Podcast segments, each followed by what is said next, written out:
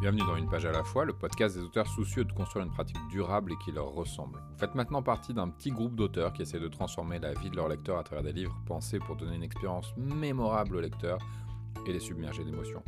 Mais parce que le système repose sur l'exploitation des auteurs, nous cherchons à travailler différemment. Nous devons être plus malins.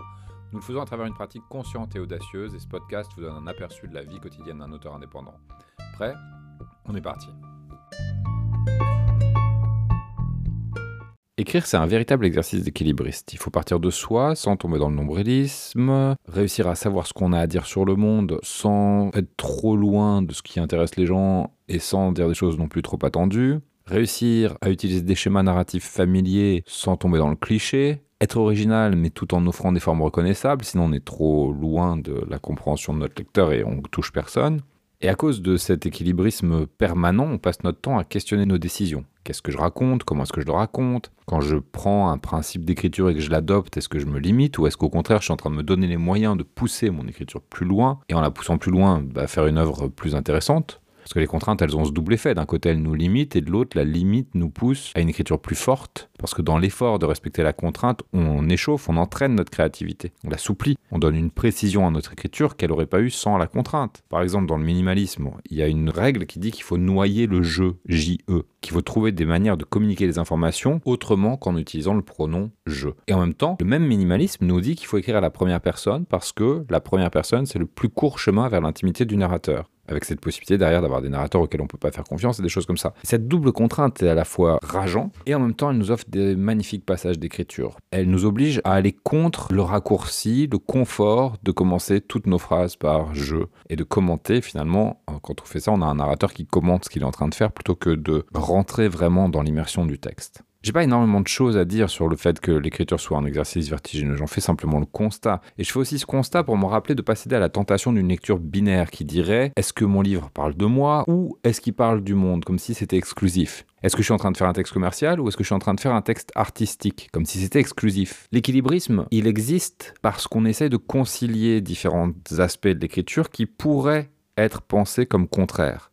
Je crois pas vraiment à ces catégories que j'ai évoquées, mais elles sont quand même tout le temps là, dans l'arrière-plan de ma pensée. Elles me pourchassent parce qu'elles représentent des facilités. Elles représentent des facilités en tant que lecteur, pour catégoriser les œuvres d'un artiste, mais elles représentent aussi des facilités pour moi en tant qu'auteur.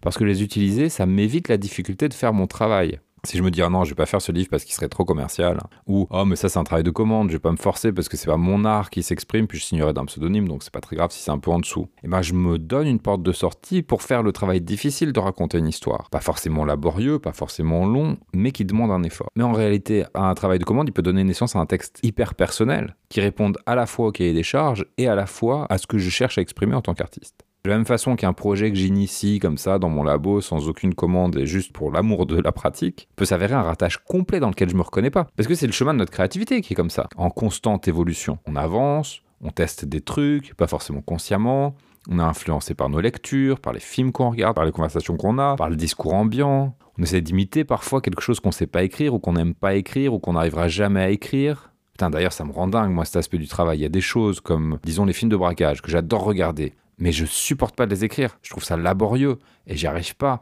Et c'est pas bon quand j'essaie de le faire et ça me désole parce que c'est un genre que j'adore. Le seul moyen que j'ai trouvé pour réussir à le faire, c'est de traiter le braquage comme une sous-sous-intrigue, comme dans la série que j'ai développée Alex Armitage, qui est un hommage à tous les films d'action et tous les films de braquage et les films de casting d'ensemble qui ont nourri mon imaginaire d'adolescent. En traitant le braquage comme une arrière-pensée et en mettant l'accent sur des situations décalées, sur l'humour, sur les relations entre les personnages, sur la transformation intime des personnages, j'ai réussi à, faire ma version du film de braquage, mais ça répond pas vraiment au code. C'est pas exactement un livre d'action.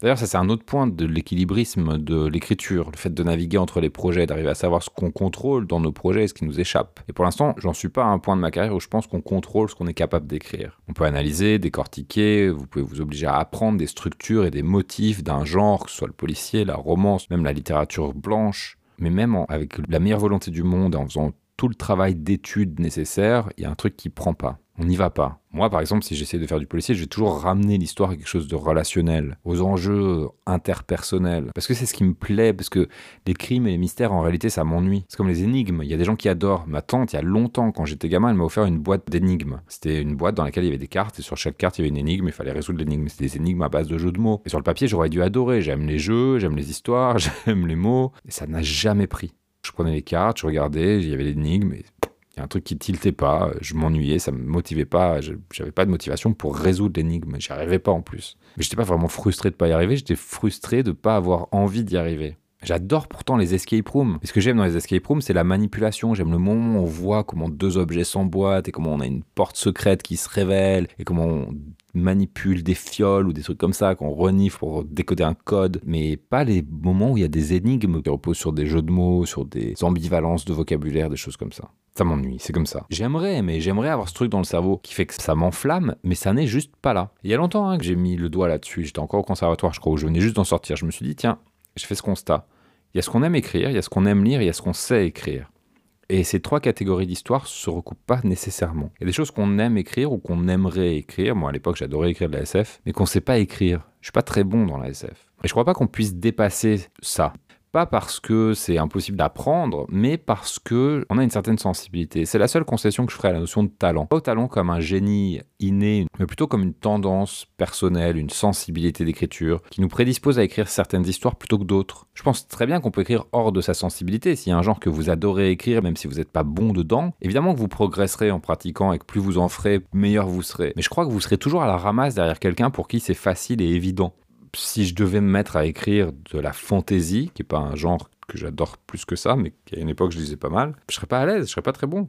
Et c'est là où ça demande de faire l'équilibriste, dans le sens où je crois que c'est intéressant, voire même peut-être important de prendre des décisions, ces décisions-là, de savoir quel projet on favorise plutôt que tel autre, en connaissance de cause, de se dire, ok, je me connais. J'ai pu observer dans ma pratique de l'écriture quel genre d'histoire, quel type d'histoire venait facilement pour moi. Je sais aussi quel type d'histoire vient pas facilement pour moi. Donc ça, ça demande aussi d'avoir de la pratique, ça demande d'avoir beaucoup produit, et c'est pour ça j'insiste vraiment là-dessus sur le fait de produire beaucoup plutôt que de se concentrer sur le fait de sortir le projet parfait. On va se concentrer sur le fait de produire beaucoup d'histoires parce que c'est dans la quantité qu'on apprend à se connaître et qu'il faut d'abord accumuler de la connaissance de soi en tant qu'auteur avant de pouvoir prendre des décisions éclairées sur son écriture. Et donc on va rentrer dans un projet fort de la connaissance de soi en tant qu'auteur qu'on a construite et dire délibérément ok, là, si par exemple moi je me dis je vais faire un texte de fantaisie, je vais y aller en sachant que c'est pas évident pour moi, que ça va plutôt à l'encontre de ma sensibilité euh, d'artiste, d'auteur, de mes facilités, donc que ça va être difficile, que je vais pas forcément y arriver en plus de manière convaincante, et que si j'y arrive, je vais sans doute mettre trois fois plus de temps que quelqu'un pour qui c'est facile et que je ferai sans doute pas aussi bien. La qualité sera pas au rendez-vous, mon inventivité sera pas au rendez-vous et du coup la réussite du projet sera pas au rendez-vous. Parce que cette personne, non seulement elle a une facilité, mais en plus elle a certainement développé une connaissance de son genre, une intuition de son genre, quelque chose que je peux rattraper avec le temps. Mais du coup, cette conscience de la difficulté peut rentrer en ligne de compte dans ma décision d'aller dans le projet ou pas. Que ce soit pour accepter une commande ou que ce soit pour initier un projet comme ça qui me vient. En ce moment, je réfléchis beaucoup à ce que j'ai envie d'écrire là dans les. J'aime bien me projeter sur 10 ans, me dire bah tiens, dans les 10 prochaines années, je vais aller dans une certaine direction et je vais choisir des projets qui vont nourrir cette intention là. C'est là où, où je commence à faire émerger des possibilités possibilité à me dire, ah, tiens, il y a un petit moment, j'avais développé un univers de space opéra que j'ai jamais vraiment pris le temps d'écrire. Est-ce que je reprendrais ça? Ou tiens, il y a quelques années, j'avais développé aussi un début de roman de piraterie fantasy pour un concours, je crois. Il fallait juste écrire les premiers chapitres et j'avais développé un truc qui me plaisait. Est-ce que j'ai envie de reprendre ça? Je crois que c'est important de prendre ces décisions-là en mettant dans la balance justement notre sensibilité. Et à partir du moment où on est d'accord avec les conséquences de nos choix, c'est-à-dire de se dire je vais faire un truc qui va être difficile, donc qui va me prendre plus de temps et être moins bon probablement que quelqu'un qui a déjà l'expérience et dont c'est la zone d'expertise, si je suis OK avec ça, bah ok j'y vais, pas de problème, je fais le projet. Je ne suis pas en train de dire qu'il faut limiter les projets. Mais que c'est pas évident de prendre ces décisions parce que des fois on a envie d'aller vers certains textes en sachant qu'on sera pas forcément bon. Des fois on n'a pas envie d'aller vers certains textes dans lesquels on sait qu'on sera bon mais parce qu'on a l'habitude de les faire. Et je sais que ce que je suis en train de dire va complètement à compte de l'idée que tout est possible pour tout le monde, de la mentalité du si on veut, on peut. Mais aussi séduisante qu'elle soit, cette idée de tout pour tout le monde, je crois qu'elle est pas bonne en fait, elle est piégeante. Et qu'on a une nature qui vient de ce qu'on a lu, qui vient de comment on a été élevé, qui vient probablement d'une partie de la génétique, qui vient de plein de facteurs. Et je crois qu'on a beaucoup plus intérêt en tant qu'auteur d'aller dans le sens de notre nature et de faire le travail de libération de cette nature. Parce qu'on a plein de couches de croyances qui viennent nous bloquer, qui viennent empêcher notre nature de s'exprimer, qui nous disent il faudrait que tu écrives de cette façon-là ou de telle autre façon pour réussir ou pour être bien vu ou pour écrire noblement. Moi, je sais que pendant longtemps, j'avais cette idée d'une écriture noble et que certains projets, je m'empêchais d'y aller parce qu'ils n'étaient pas assez nobles. C'est débile. Et je crois que l'auteur, sa spécificité, c'est justement ce que je disais en introduction, c'est le regard qu'il porte sur le monde. Mais ce regard, il est teinté aussi de notre nature et de notre sensibilité en tant qu'auteur. Et que plus on va être à l'écoute et plus on va apprendre à connaître cette sensibilité,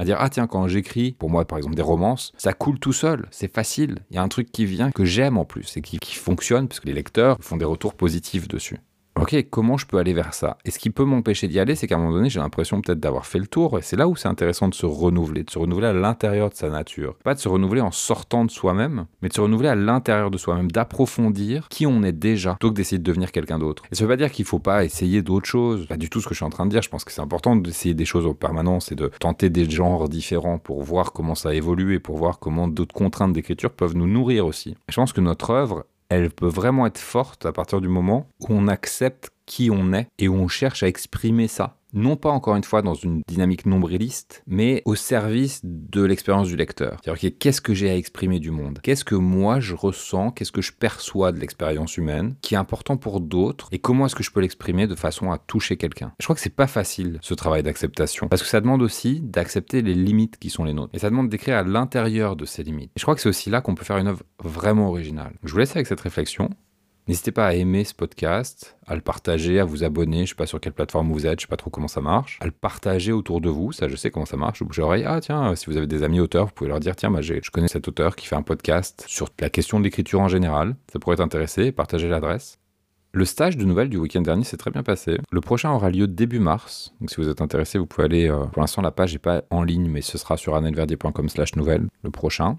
Et je vais lancer un petit cycle d'ateliers sur la promotion de nos livres. Donc si vous avez des livres que vous voulez promouvoir, n'hésitez pas à m'envoyer un petit mail pour que je vous mette sur liste d'attente que je vous tienne au courant de quand je vais lancer ça et de quelle forme ça prendra. si vous n'êtes pas sur la liste de diffusion, vous pouvez vous abonner sur CDD, comme conseil du dimanche, cdd.anael.email. Et je vous dis à demain.